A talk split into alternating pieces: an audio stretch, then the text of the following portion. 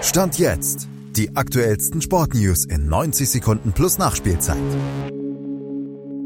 Lautern steht im Pokal-Halbfinale. Mario Götze sieht sich Stand jetzt nicht bei der Heim-EM und die Laie von Boyer Iglesias könnte zu einer Win-Win-Situation für den Spieler und Bayer Leverkusen werden.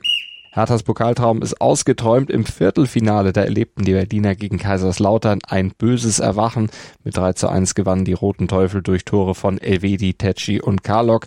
Der Gegentreffer von Rese für die harmlose Hertha kam deutlich zu spät. Völlig verdient der Sieg der Roten Teufel. Sie setzten damit ihre Pokalerfolgsserie weiter fort.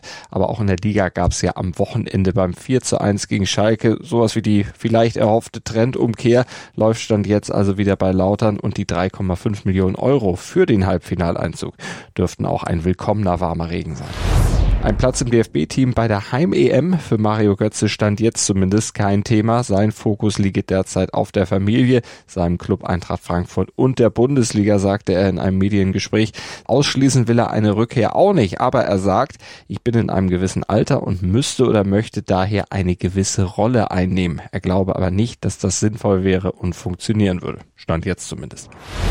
Für Boyer Iglesias ist die Laie von Betis zu Bayer Leverkusen die Chance auf einen Neustart. Zwar startet er, stand jetzt erstmal nur als Backup für Boniface Backup Patrick Schick, doch er kündigte bereits an, sich Einsatzzeiten verdienen zu wollen, um nach kurzer Anlaufzeit dann auch durchzustarten.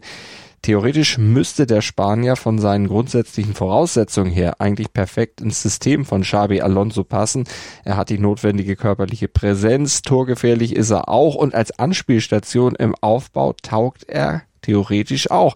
Wenn er das alles auch bei Bayer zeigt, könnte er für die Werkself ein wichtiger Trumpf im Titelrennen werden. Dir hat dieser Podcast gefallen? Dann klicke jetzt auf Abonnieren und empfehle ihn weiter. Bleib immer auf dem Laufenden und folge uns bei Twitter, Instagram und Facebook. Mehr Podcasts aus der weiten Welt des Sports findest du auf meinsportpodcast.de.